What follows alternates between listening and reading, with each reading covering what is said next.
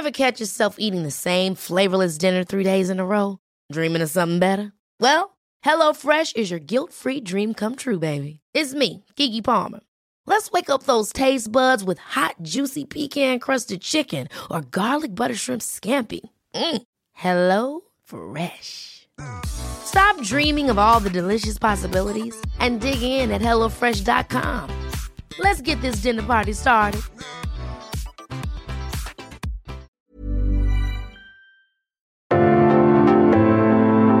Algoritmo de salud. Un algoritmo. Sabes que estamos contigo siempre, Enrique Culebro Caram y Rocío Brauer.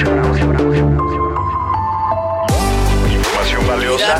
¿Qué es lo más importante? Yo no quiero foto con ella, yo quiero su voz. Los médicos. El bienestar. Sexo. La tecnología. A ver, a ver, a ver. Cuéntame, cuéntame, ¿hay costo-beneficio en una consulta virtual?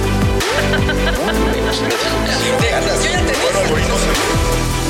Muy bienvenidos Algoritmo Salud, noche de jueves, es noche de disfrutar de la radio hablando de temas que nos atañen siempre y más que nada lo que tiene que ver con la salud y la tecnología, por eso el Algoritmo Salud.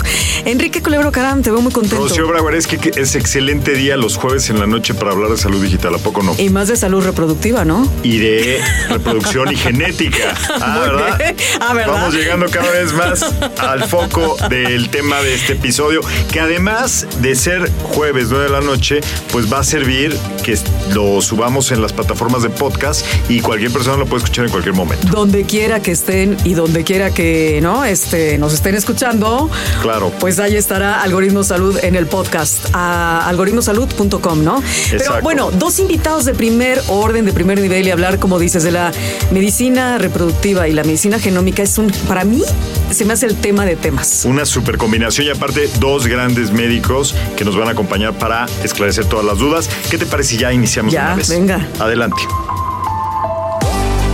Cada semana escucha a Rocío Brauer y Enrique Culebro Caram para estar al día en las tendencias, plataformas y tecnologías que están impactando los productos y servicios del binomio médico-paciente. Algoritmo Salud, jueves 9 de la noche por el Heraldo Radio. Mi querido Mario Filio, es siempre una delicia que nos presentes y bueno, pues vámonos directo y sin escalas a presentar a los invitados. ¿no, Por Enrique? supuesto que sí. Eh, tengo nuevamente el placer, bueno, a los dos médicos que nos acompañan hoy ya son veteranos del programa. Ya han estado en Pues Ya Algoritmo. conocen bien la dinámica. Doctor Santiago March, coordinador de nuevas tecnologías en Funsalud. Doctor, ¿cómo te va? Gracias, Enrique Rocío. Bienvenido, Santiago. Y aquí con nuestro invitado. También el doctor Jorge Michel, máster en reproducción humana, maestro en bioética, ginecólogo y, obst- y obstetra. También es un gusto estar aquí con ustedes, eh, desempacado Guadalajara, para, para venir a platicar de este tema. Y Gracias de, por la invitación. de cariño. De cariño. doctor Doctor- Mitch. Ya lo habíamos dicho la vez pasada, que es. Dr. Mitch y viene desde Guadalajara, Jalisco. De Guadalajara. Oye, no nos vayamos ahí a, a mezclar porque es Doctor Mitch y Doctor March. Ajá, Entonces no vaya a ser que ahí el juego de Ya palabras se quedó muy complique. bien, me fascinó este binomio March Mitch, está buenísimo. March and Mitch. March and Mitch. A ver, ¿por Eso. dónde debemos empezar el rollo que nos atañe cuando deseamos, doctor Santiago, reproducirnos y no podemos? Mira, en primer lugar me gustaría hacer una aclaración con el doctor Mitch. La gente piensa que todas estas pruebas genéticas se las puede hacer cualquier persona, cualquier mujer que se quiera embarazar. Y sí hay indicaciones específicas para hacer estas pruebas. A ver, pero explica prueba genética para qué. Bueno, hay varios De tipos vez. de pruebas Ajá. genéticas. Una eh, es una prueba de tamizaje preimplantacional, es decir, cuando hay una eh, fertilización, digamos, asistida, uno puede leer el ADN de los embriones, sobre todo contar los cromosomas, porque acuérdense que tenemos eh, 23 pares de cromosomas, son 46, y entonces en, hay muchas enfermedades que son causa de, de abortos o de problemas en el embarazo que tienen que ver con que haya más o menos cromosomas, Entonces- que son varios síndromes genéticos. Déjame saber, yo como mujer me debo hacer esa prueba, pero no soy candidata a todas las pruebas. Exacto. Cada caso es especial y a mí sí me gustaría que el doctor Mitch nos haga este bosquejo inicial de en qué casos recurrimos a las pruebas genéticas en tema de biología de la reproducción. Bueno, es un, es un gusto estar aquí con ustedes y platicar de este tema. Digo, tú preguntabas, Rocío, se quieren reproducir y no pueden, ¿no? Ya desde ahí entonces tenemos que definir Sí, o sea, queremos tener que es una paciente que tiene, o es una pareja que tiene infertilidad. Esta pareja que tiene infertilidad es una pareja a lo mejor que está buscando durante 12 meses teniendo relaciones sexuales normales sin protección y no logra embarazarse. Entonces a partir de ahí empezamos a buscar qué es lo que está pasando, ¿no? Y ya hacemos diagnósticos. Normalmente, creo que lo platicamos la, la vez pasada que estuvimos, que les decía que para que se puedan embarazar básicamente son cuatro cosas que tengan una cavidad uterina o una matriz que no tenga ningún problema, que no tenga mioma, que no tenga pólipos, que no tenga tumores o malformaciones. Las trompas estén permeables, que esto permite el paso de... Las trompas de falopio. ¿Qué de significa que estén permeables? que pueda haber un paso, o sea, como es un tubo, permite el paso del espermatozoide para que pueda llegar. O sea, que estén y se abiertas, que- que haya Exactamente. paso. Que haya paso y que se una con el óvulo, esa, ese, esa cita romántica que tiene el esperma con el óvulo, para que puedan dar la fecundación. Eso me gusta mucho que lo hagas romántico. Ese es el porque si no, romanticismo de la Suena así reproducción, como oye. medio rudo. Y luego, la otra cosa que tiene que pasar es que ovule la mujer. Porque si no ovula, pues obviamente. Explícale, porque todavía habrá, y nos estarán escuchando chicas que son tal vez muy jóvenes y no saben qué es la ovulación.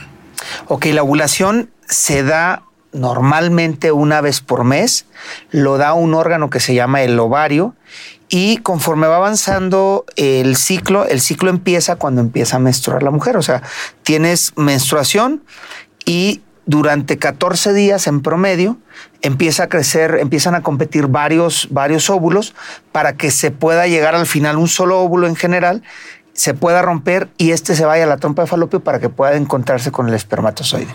Eso es un óvulo, es una célula germinal que da la oportunidad junto con el espermatozoide de que se logre un embarazo. Si no se logra, 14 días después viene lo que es la menstruación y se vuelve a preparar el ciclo. Por Ahora, ciclo. déjenme hacer una pregunta en medio. Dices 12 meses, es decir, si una pareja está tratando de embarazarse en 12 meses, es como el deadline para decir no podemos y ya tenemos problemas de infertilidad. Es correcto, la definición, pr- primero tenemos que saber que la Organización Mundial de la Salud la considera una enfermedad. Ah, sí. La infertilidad. La infertilidad ¿Es es un padecimiento tal es cual? un padecimiento tal Mira. cual.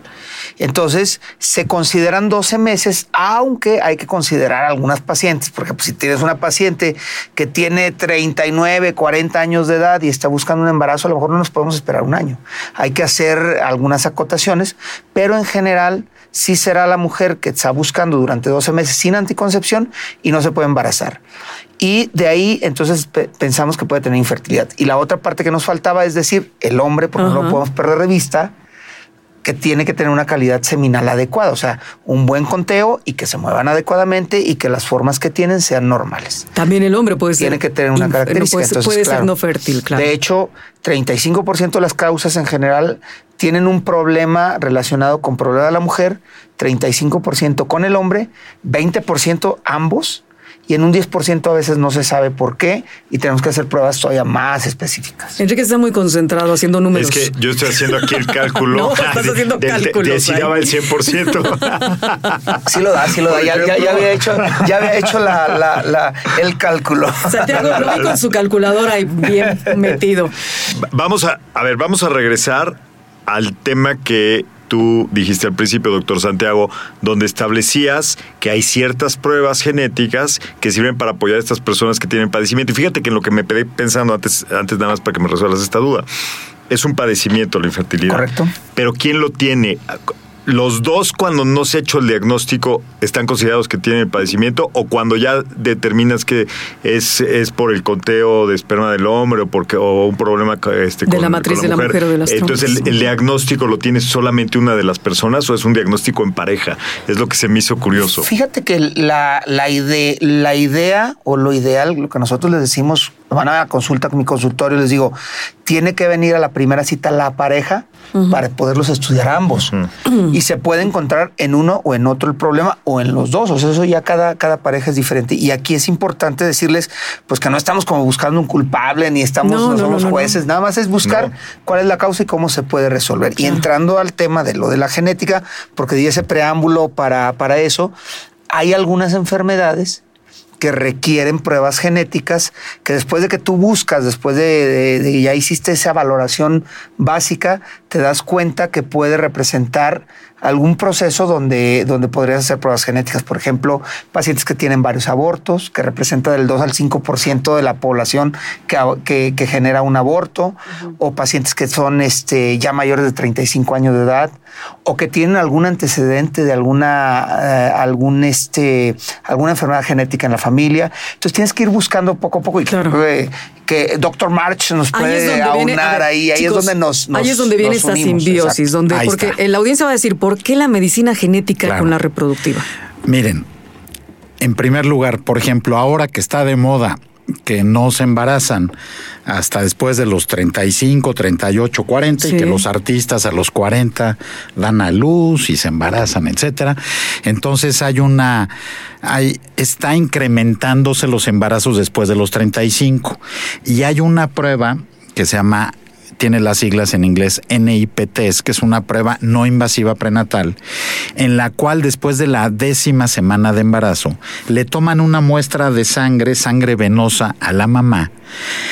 Y por fisiología normal del embarazo hay ciertos fragmentos del ADN del ¿Materno? del, del producto del, Ah, del ya del feto, bebé, ajá, del feto, porque feto. en este caso es, es perdón, es embrión, Embrión, en la décima semana y en la décima segunda ya se llama feto. Entonces, del producto del bebé, por llamarlo de alguna manera, y entonces se puede reconstruir el rompecabezas del ADN y se pueden identificar esto que eh, mencionaba el doctor Mitch, algunas enfermedades, por ejemplo, en las que sobra un cromosoma, por ejemplo, hay unas que se llaman trisomías, hay una trisomía, por ejemplo, del, del cromosoma 13 o del 18, y que producen pues toda una serie de alteraciones del desarrollo eh, del sistema nervioso, retraso mental, Claro, muchas malformaciones de los órganos.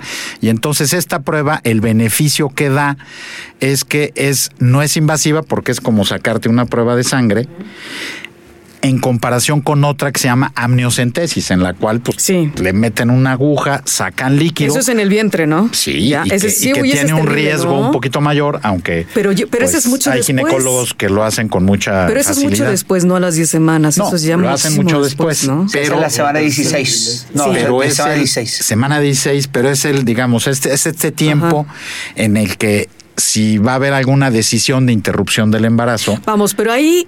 se a ver, espérame, tienen los Santiago. elementos para decir seguimos embarazados o sabes que tiene esta Sí. trisomía, va a ser difícil que se logre o van a ser con muchísimas deficiencias. Pero a ver, espérame un segundo. al poco tiempo. Ahí resulta que ya sabemos, vamos, ya se logró lo que dijiste, el, el embrión ya se fecundó, ¿no? O sea, ya viene, eh, va- Ya está el embarazo. va- ya está el embarazo, ¿no, Santiago? Sí.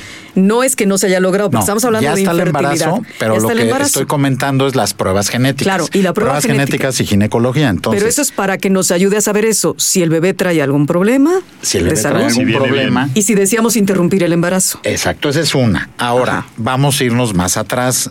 Cuando está el embrión, ya hay pruebas que permiten leer el ADN del embrión, o sea, hacerle como una biopsia al embrión antes de implantarlo y que también da información muy valiosa de que si el DNA está íntegro o si no tiene algo que se llama aneuploidías, que son estos cambios en el número de cromosomas que pues tienen consecuencias fatales. Entonces ya se pueden hacer estas pruebas, volvemos a lo mismo, no son para todas las mujeres, no son para todos los casos, sino que cada caso se estudia de manera especial.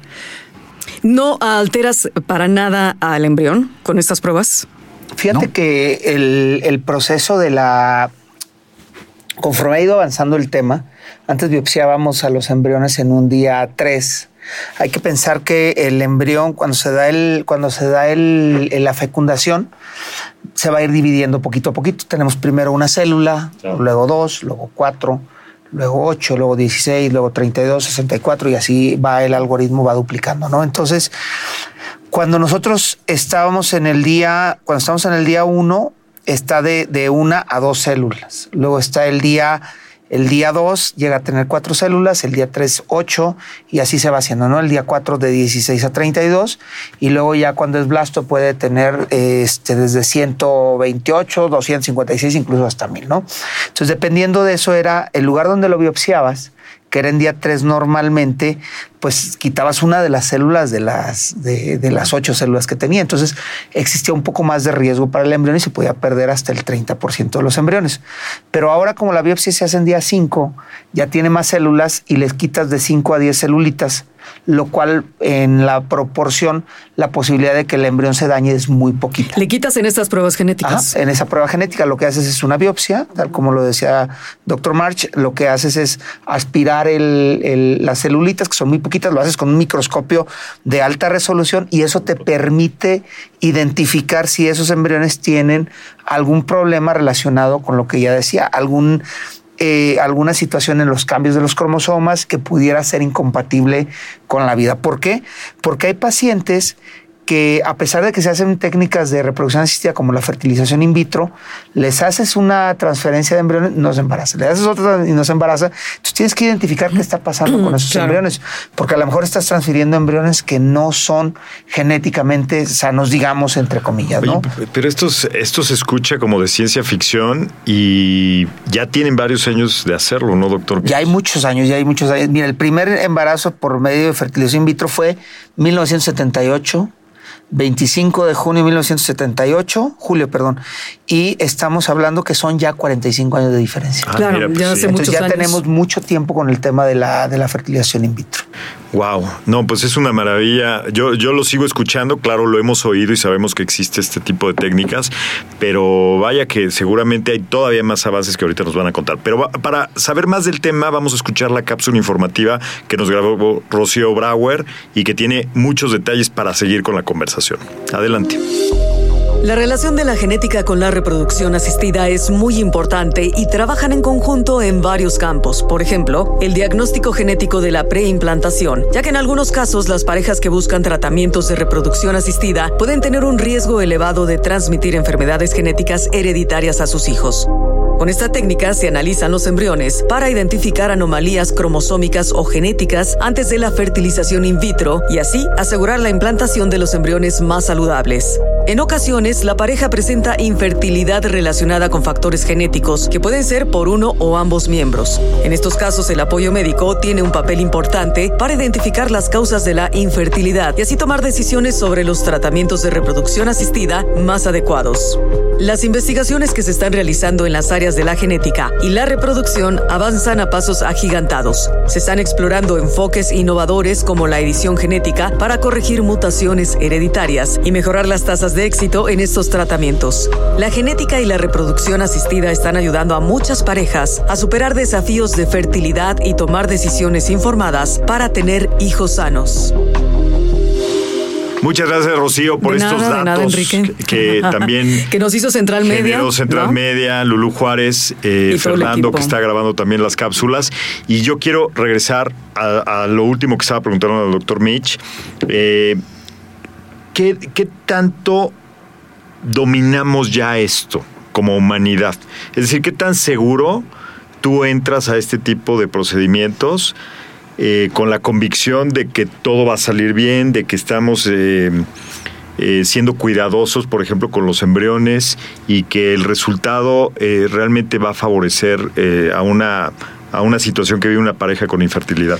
Fíjate que esta es una pregunta muy interesante, Enrique, porque al final depende mucho de la clínica donde lo estés haciendo, uno, porque tiene que ser una clínica que esté pues eh, certificada, que sepas que el médico que hace el, el tratamiento y la decisión de este tipo de, de procedimientos es un médico que está certificado, que está bien entrenado y que tiene un equipo que aquí es donde entra el embriólogo también, que nos permite de alguna manera que puedas hacer el procedimiento de manera adecuada y de manera lo más seguro posible. En medicina nada es exacto. Claro. En medicina todo tiene un riesgo y al final el hacer una biopsia pues tiene un pequeño riesgo para el embrión, ¿no? Pero, y doctor ver. aunado a esta parte Sí. de- del, del- del genetista que está dentro del Sí. equipo, normalmente si ustedes me preguntan qué pasaba antes y ahora, bueno, pues obviamente ya son más seguras. 45 años después. lo que 45 años después los procedimientos de fertilización in vitro son más seguros. Pero, por ejemplo, entonces tú recomiendas igual, Santiago, que en nuestro con nuestro ginecólogo tengamos también ya un médico genetista. Eh, que nos hable de genética Bueno, para el- que aseguremos que el embarazo llegue a buen término, que el bebé nazca sano, todo eso. ¿Crees que es necesario? Mira, en todos los equipos de trabajo médicos deben de ser multidisciplinarios y cada vez el genetista se está relacionando con otras especialidades. Antes era el genetista con el pediatra, luego un poco con el ginecólogo, ahora también con el oncólogo. Entonces ya el genetista eh, tiene que tener otro tipo de capacitación para interpretar otro tipo de pruebas que no solo se reducen a enfermedades genéticas en los niños o alguna malformación o a niño que no crece o a temas de fertilidad, sino que ya poco a poco se va ampliando más.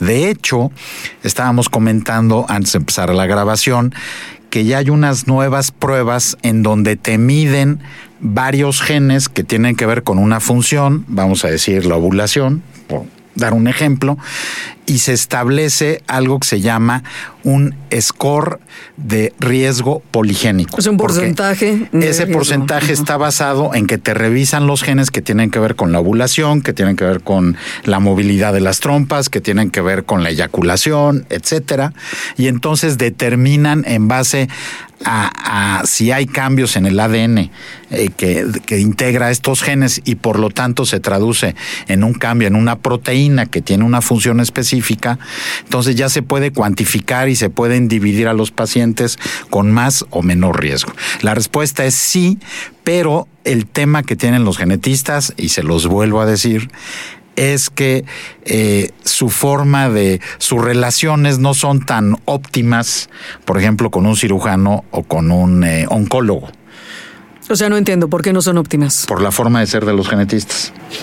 Por la forma Pero, de pero, ser de ¿cómo los son los genetistas? A ver, dinos. Pues ahorita son los que están en the top of the world. Ah. Yo soy lo máximo Ok. porque yo estoy al- con la De tecnología entrada, de, deben de punta. ser pocos, ¿no? Me van a, me van a, este, a regañar, Te van a pero se los quiero decir. Ah, ok. Se los quiero decir porque la forma en la que va a avanzar la medicina es que verdaderamente se integren grupos de trabajo. Si cada quien busca su ego y su posicionamiento personal, estamos mal. Claro, ahí es donde sabemos que el, el trabajo colaborativo es básico, ¿no? Y que Por al final de cuentas no tienen todo el know-how de la tecnología. No, nadie tiene el 100% seguro de cómo manejar la tecnología. Pero lo que sí es fascinante y es un hecho increíble es cómo eh, la reproducción puede, eh, la genética suma mucho a la reproducción, ¿no? Y no solo es si no puedes embarazarte, es si ya te embarazaste, ver qué tal está, ¿no? Funcionando el embarazo. Y Santiago, yo quiero hacerte una pregunta así que también es de estas eh, polémicas.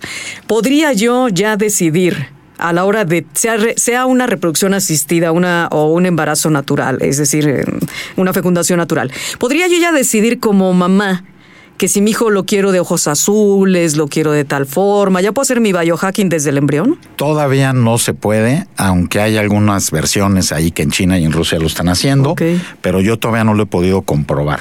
Eh, lo ¿Y que sí se puede hay? hacer es seleccionar.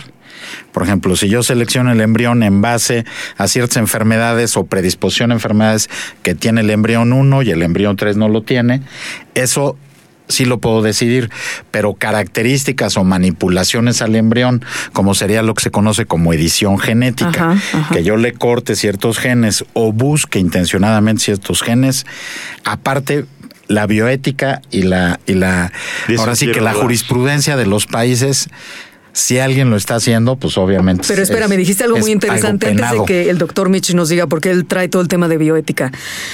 Entonces, algo más importante que lo que yo te decía es, si mi bebé va a tener una enfermedad como cáncer o diabetes o alguna otra, ¿puedes ahí intervenir con el los otros médicos?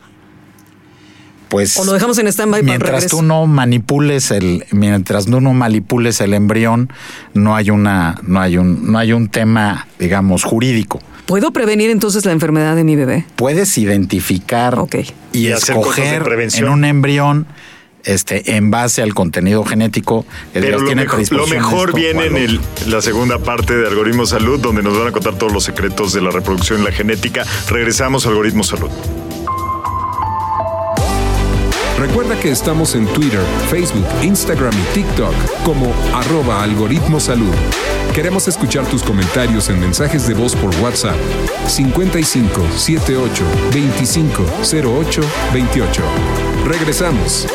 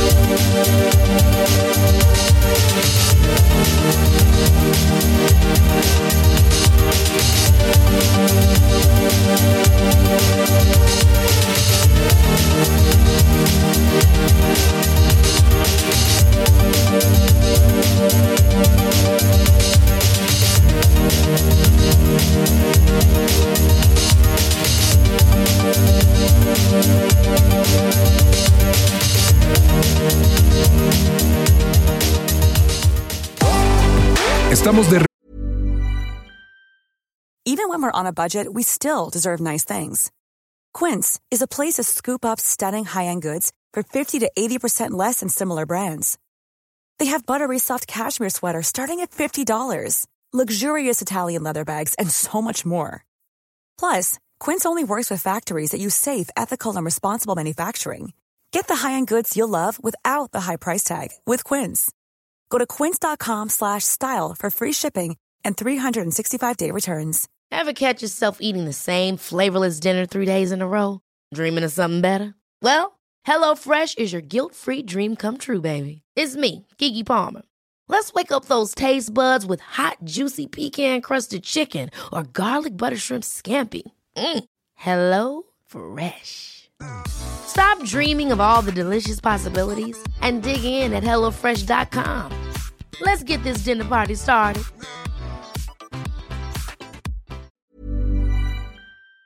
Regreso en Algoritmo Salud con Rocío Brauer y Enrique Culebro Caram.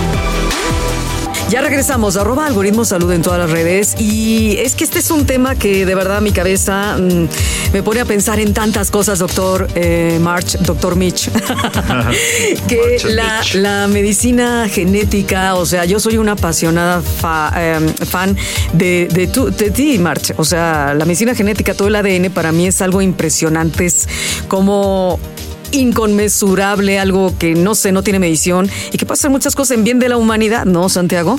Como estabas diciendo de cómo poder con los embriones poder ver y eh, pues medicina de prevención desde semana, no sé cuál semana, etcétera.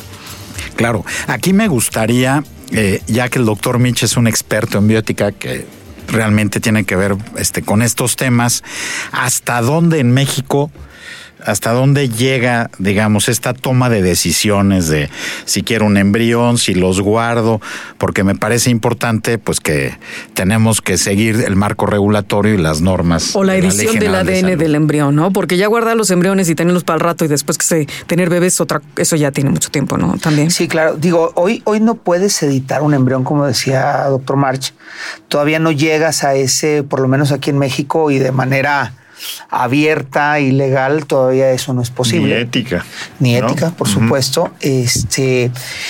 Lo que puedes hacer y lo que sí se está haciendo en México es la selección de sexo, independientemente de que quieras o no quiera, porque sea por alguna enfermedad. Que, que bueno, eso es, eso ya se deja mucho a, a los papás, ¿no? Decir quiero un Ya hombre o mujer. En in vitro sí, claro, por el supuesto. sexo. En in vitro Mira, sí. Pero fíjate, aquí nos enfrentamos a varios problemas y eso yo siempre se los explico a mis pacientes.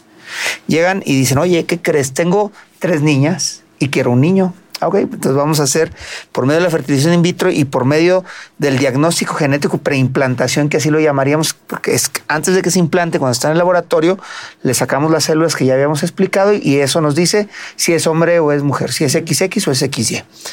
Y entonces resulta que te dicen, pues de los embriones que tiene, pues son puras mujeres.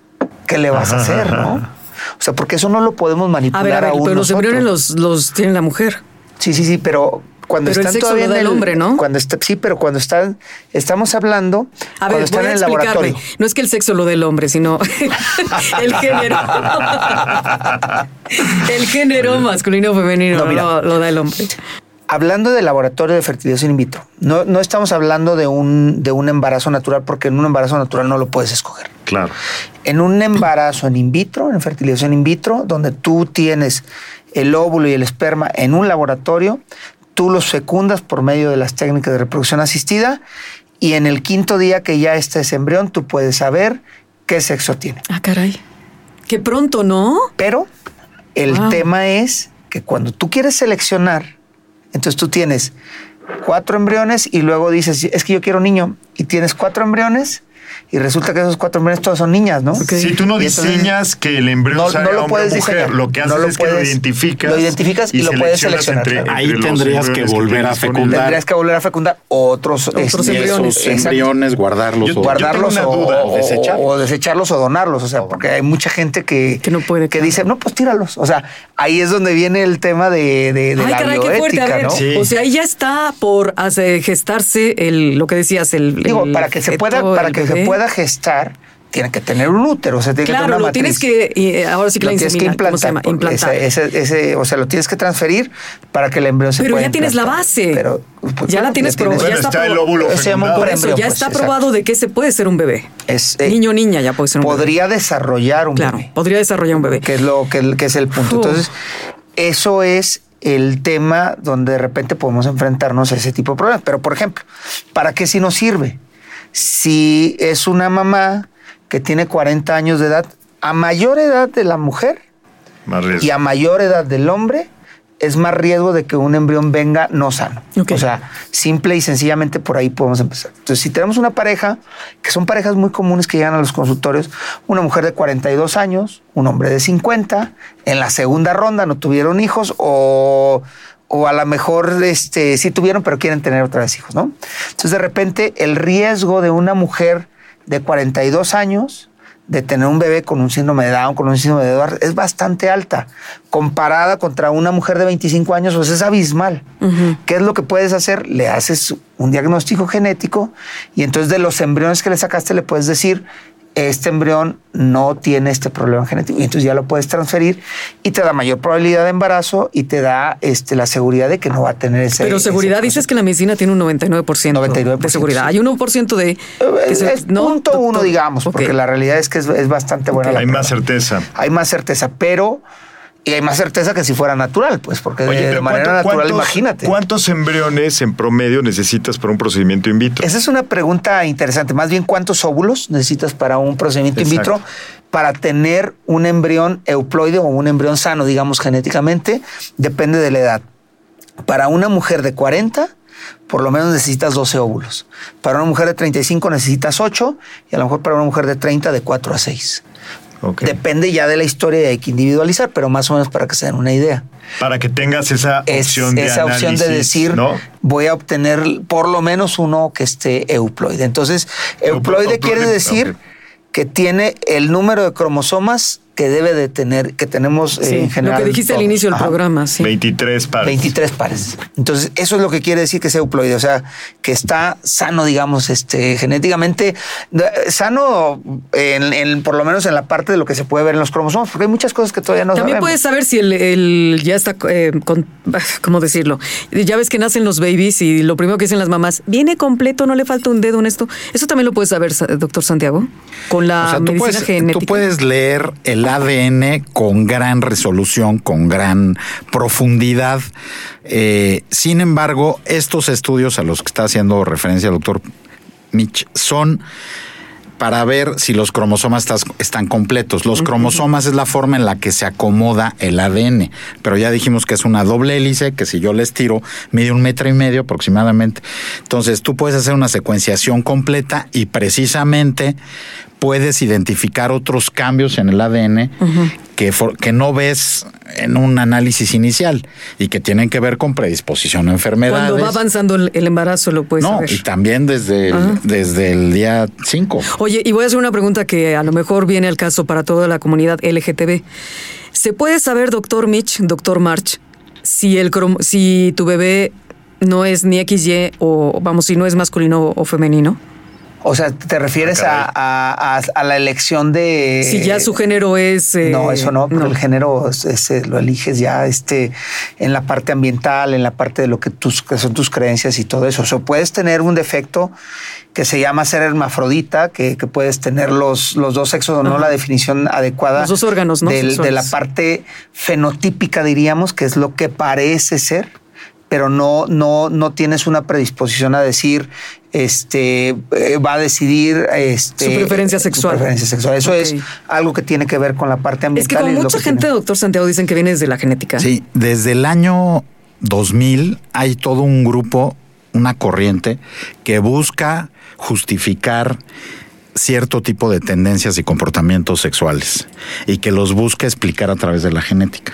No lo han podido hacer. Yo no pongo la mano en el fuego de que se encuentre algo, pero hasta el día de hoy no hay información sólida publicada. Hay alteraciones en el sistema nervioso, en ciertas partes del cerebro que tienen que ver con ciertas tendencias, con capacidades de creación y con ciertas tendencias, pero no hay una explicación genética. Y como lo dijo el doctor Mitch, obedece más a factores ambientales que por supuesto interaccionan con el ADN de cada persona y tienen esa consecuencia. Psicológicos también, ¿no? Correcto.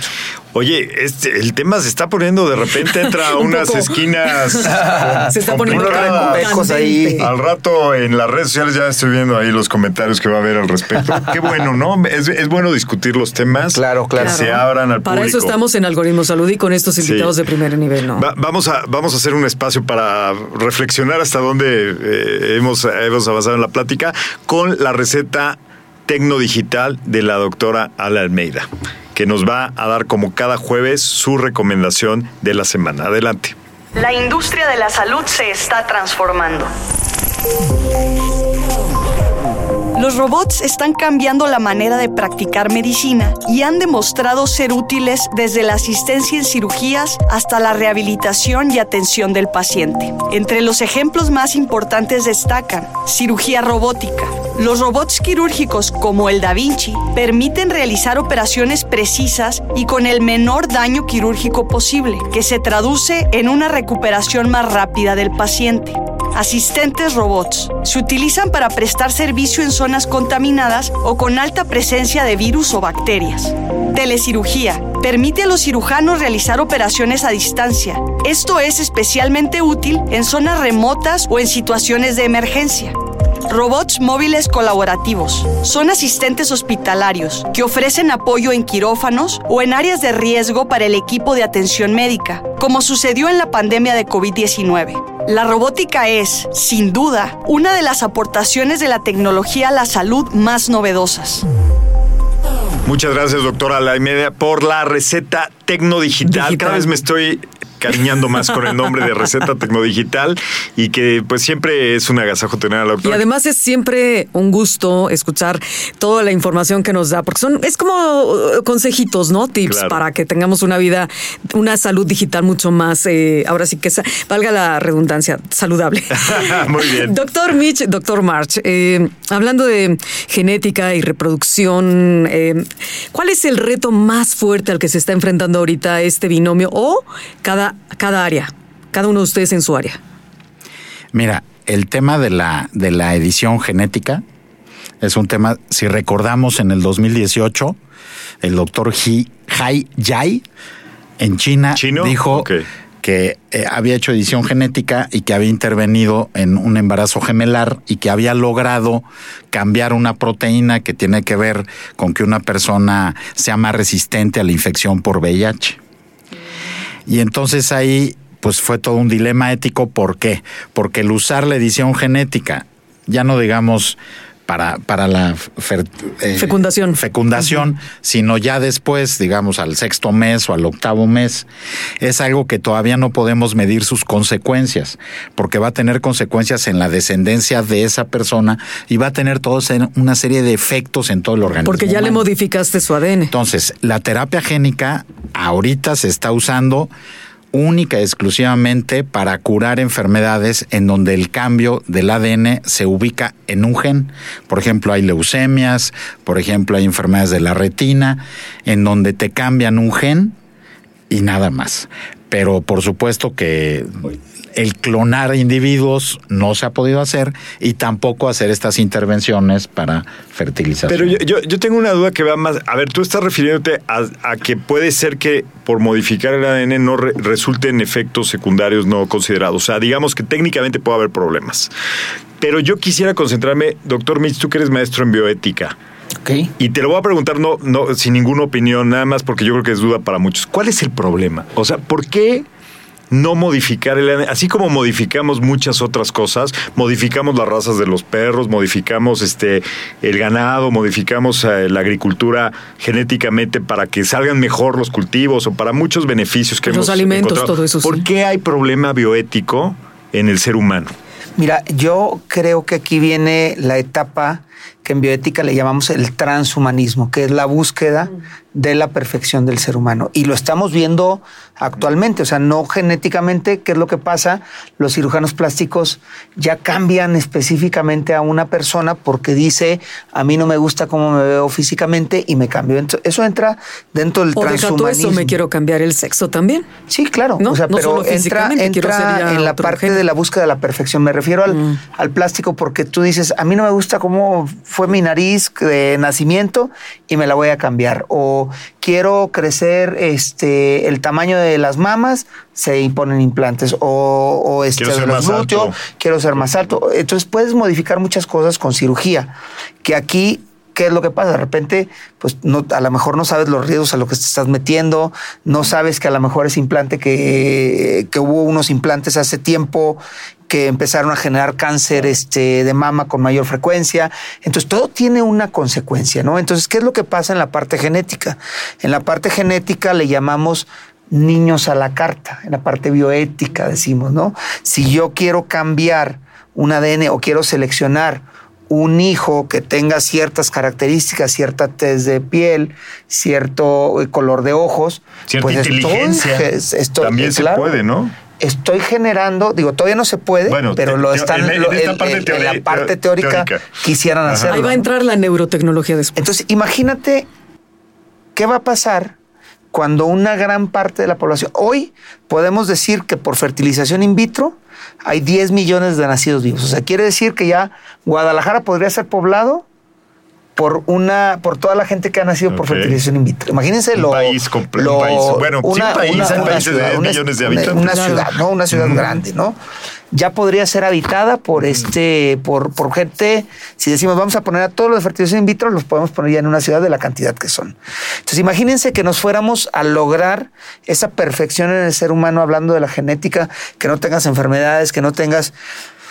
¿Qué es lo que va a pasar con la gente que se chispotea y que nace por Por parece, tema natural? descuidado. A ver, ¿cómo? Por- que por tema Por- natural, o sea, no relaciones Cuando ya- sexuales. cuando ya todo sea Cuando ya todo el mundo Ah. se pueda diseñar Ah, y que tú tienes relaciones y, y tienes, Y tienes sea- un hijo normal. Ajá, como ahora. Como ¿no? ahora Que es normal, que ajá. entonces no En va a ser normal, va a tener una desventaja y va a ser discriminado. Así entonces es. desde ahí te viene un tema de discriminación. Claro, es que eso y estás hablando es- que estás en, en la, la parte más importante de la bioética se llama dignidad humana. Entonces estás atentando contra Estás la dignidad vulnerando. de un individuo, estás vulnerando a un individuo. Entonces, esa es una parte que es trascendente y ahí es de donde Pero viene el ese proceso. transhumanismo está, doctor Marx, ahorita te doy la palabra, cada vez más metido en el rollo de la tecnología. Y no se diga de la tecnología digital. Correcto. ¿no? Eh, ahí hablábamos en el primer bloque del biohacking. Estábamos hablando de gente que, por ejemplo, ya está, ¿no, doctor March? Que se implantan, eh, por ejemplo, Gadgets. gadgets para mirar, para ver mejor porque la visión no la tienen bien, o hay quien lo hace para quitarse enfermedades. Sí, yo quiero nada más, voy a retroceder a lo que decía el doctor Mitch. Hay un tema que es la clonación, que se pueda clonar el ser humano. ¿Cuál es el problema ahorita para la clonación? Lo voy a decir en términos digitales, que no se ha podido resetear una célula humana. Y entonces cuando tú Explícale a la clonas gente una es célula, resetear. sí, O sea, cuando tú clonas una célula, y- por ejemplo, fertilización, ese óvulo tiene 32 años de edad o un poco más, más la vida intrauterina en cuando, cuando se formó el, el ovario y entonces los óvulos. Entonces, tiene una serie de mutaciones de cambios en el ADN que va acarreando a lo largo de su existencia, desde que nace hasta que le van a, este, hasta que va a ovular y van a tomar una muestra. Entonces tiene una serie de cambios en el ADN. ¿Qué pasa si, por ejemplo, de ahí tú creas un ser humano, vamos a suponer que lo creas artificialmente, tomando en cuenta eso y con otros sistemas biológicos, que ese DNA ya tiene una edad cronológica? Y entonces el recién nacido va a tener la edad de ese óvulo con los cambios del ADN que, que lo hayan hecho. Entonces esto todavía no se ha podido resolver. Así es. Hay muchos científicos que han dicho que han clonado y nadie ha podido clonar. Yo no digo que en el futuro se pueda hacer. Y al clonarlo entonces tú ya vas a poder diseñarlo perfectamente bien en sus 23 mil genes. Oye, ya déjate el color pero, y eso. Pero, pero Todo. imagínate el, el- el problema que vas a entrar aquí, porque entonces ya el ser humano no va a necesitar una pareja para hacerlo. ¿Por qué? Porque tú vas a decir, digamos, en una manera figurada, me saco dos células de una cel- dos células de la piel, la, una la hago esperma, una la hago óvulo, los fecundo, ya me cloné y ya tengo mi hijo, y ya no ocupo yo mujer, no ocupo hombre, o sea, imagínate con incubadora, con incubadoras artificiales Claro, que no claro. necesita la mujer ya embarazarse. Ese es el, el futuro que estamos O viendo. el futuro también, mucha gente dice que los hombres se van a embarazar también. A lo mejor ahí entra que Yo- la, yo- la yo biología sintética. Creo que será más, No más sé. en esa parte donde vas a hacerlo con incubadoras este, artificiales. No, no, no, que ellos van a poder tener No, este, eso no va a pasar. Una eso, matriz eso no va a y van ser, a poder tener a no va a ser viable. Eh, más bien, este, yo creo que va a ser Y más aparte hacia nadie la se va a sumar a eso, ¿eh? Nadie va a ponerse en la ¿Cómo lista no? porque A qué ver, friega hoy, hoy, embarazarse. hoy googlea, googlea un montón de hombres embarazados y te van a salir varios casos. No es un porcentaje amplio, pero sí van a salir Bueno, casos. hay- Incluso hay salen todo, fotos. ¿no? ¿no? sé si estén este, sean deepfakes, ¿no? Seguro, seguro. Ahí está. Oye, Híjole, pero ya, ya se me adelantaron con la futuriada. No, pero pues vamos a darle ya, porque te queda, te queda muy poco tiempo. Me eh, para la sentí en libro de. Isaac Asimov, así como realmente me estaban haciendo imaginarme un mundo muy lejano. A ver, entonces, no podemos embarazar hombres En este momento. de no. manera norm- natural. Natural. Que sea vientre, embarazo, nueve meses y que por cesárea lo tengan. no, hoy no. Va, va, la- el futuro podría irse ese camino, ¿no? Y no sabemos las implicaciones que tenga.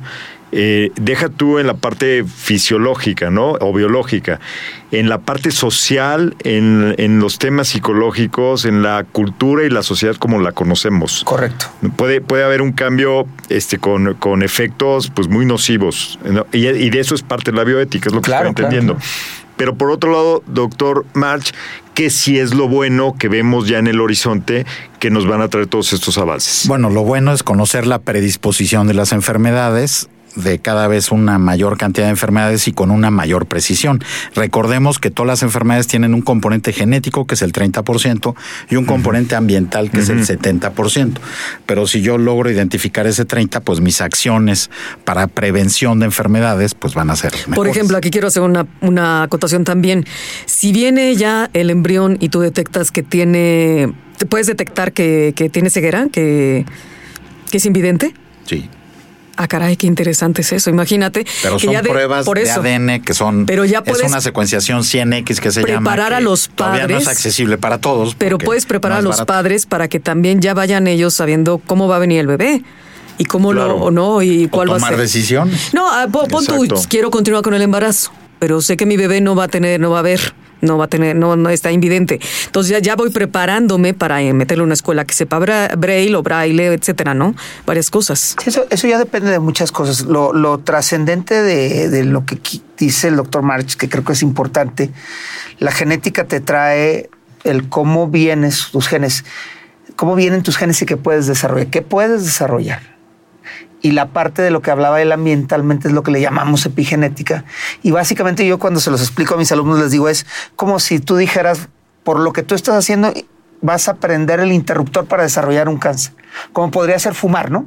Fumar te puede prender el interruptor para desarrollar un cáncer genéticamente. A lo mejor es muy burdo, pero es para que se pueda entender, ¿no? O sea, obviamente lleva más tema bioquímico, más tema, pero es, es como esa parte del poderlo, del poderlo explicar de una manera sencilla a lo que se refiere eh, el doctor March en relación a lo que hay en el ambiente, lo que puede pasar en el ambiente. Ahora, déjenme decirles otra cosa. ¿Qué tal si hay predisposición para enfermedades que no son curables? A mí, como papá, no me gustaría saberlo. Entonces también es un dilema ético. ¿Se lo dices ¿Qué sí no? le dices a los papás y qué no le dices? Bueno, pero si un padre viene contigo es porque quiere saber todas las netas, y ¿no? cómo al niño chiquito le digas, oye, tú tienes genes para Alzheimer, Parkinson, o sea, ¿con qué derecho el papá Espérame, se lo pero va a también decir? tienes genes para desarrollar un, co- un coeficiente intelectual muy alto, puede ser un gran músico, un gran virtuoso en muchas cosas. También puedes saber eso, ¿no? Sí, claro, pero lo que discuten mucho es informarle de enfermedades que no tienen cura.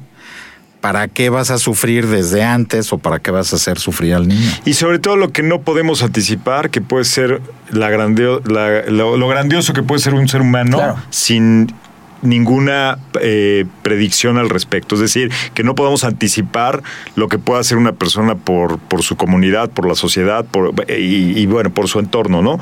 La verdad que yo creo que este tema da para más, entonces se vale parte 2. Doctor Mitch, si alguien necesita ayuda, alguna de las personas que nos están escuchando, eh, porque tienen un tema de infertilidad, ¿dónde te encuentran? Sí, claro que sí. Me pueden seguir en las redes DR, doctor DR, Jorge Michel, Twitter, Facebook, Instagram. Bueno, ya no se llama Twitter, se llama X, ¿verdad? Se llama ex. Ex. Entonces me pueden seguir, ahí me pueden hacer preguntas constantemente. Yo estoy publicando material de salud de la mujer y salud reproductiva y con mucho gusto les podemos Y Y tienes este, perdón, Enrique, tienes también eh, consulta virtual, ¿no? A Consulta distancia. virtual, Porque claro, tú estás claro. físicamente en Guadalajara. En Guadalajara, exactamente, ahí está mi consultorio, pero eh, damos consulta virtual. Tengo muchas pacientes que vienen de Estados Unidos, de Canadá, incluso de Europa, que vienen a vernos. Qué maravilla. Doctor Mark, ¿dónde te encontramos? Yago M17 en X. ¿Yago con Y? Con Y, como Muy bien. el de Shakespeare. Perfecto. Muy bien, me parece muy bien. Oye, pues estuvo fabuloso y yo la verdad me quedé así con la boca. No, No, me y ven, si pero con la boca necesitas que lean tu ADN, que lo interpreten, el doctor Santiago March es la elección, yo creo, ¿no? Exacto. Lo, lo- lo digo yo. Hasta lo lee como de poesía, así como lo recita. ¿A poco no, doctor? Eso. Echamos ganas. le echamos ganas. Muy bien, muy bien. Pues gracias, Muchas Rocío gracias. Brauer. Gracias, Enrique Culebro Caram. ¿Dónde te encontramos en redes? Arroba de culebro, arroba Rocío Brauer, arroba algoritmo salud. ¿Qué te parece? Y arriba. En 10 segundos todo lo que deben Y de arriba saber la para salud conocernos. digital. Adelante. Va. Nos vemos.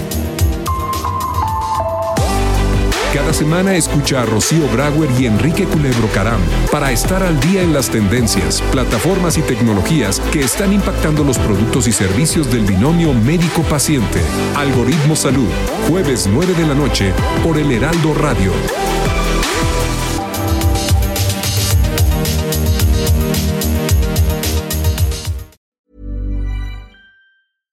Catch yourself eating the same flavorless dinner three days in a row?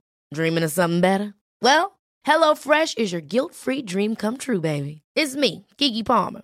Let's wake up those taste buds with hot, juicy pecan crusted chicken or garlic butter shrimp scampi. Mm.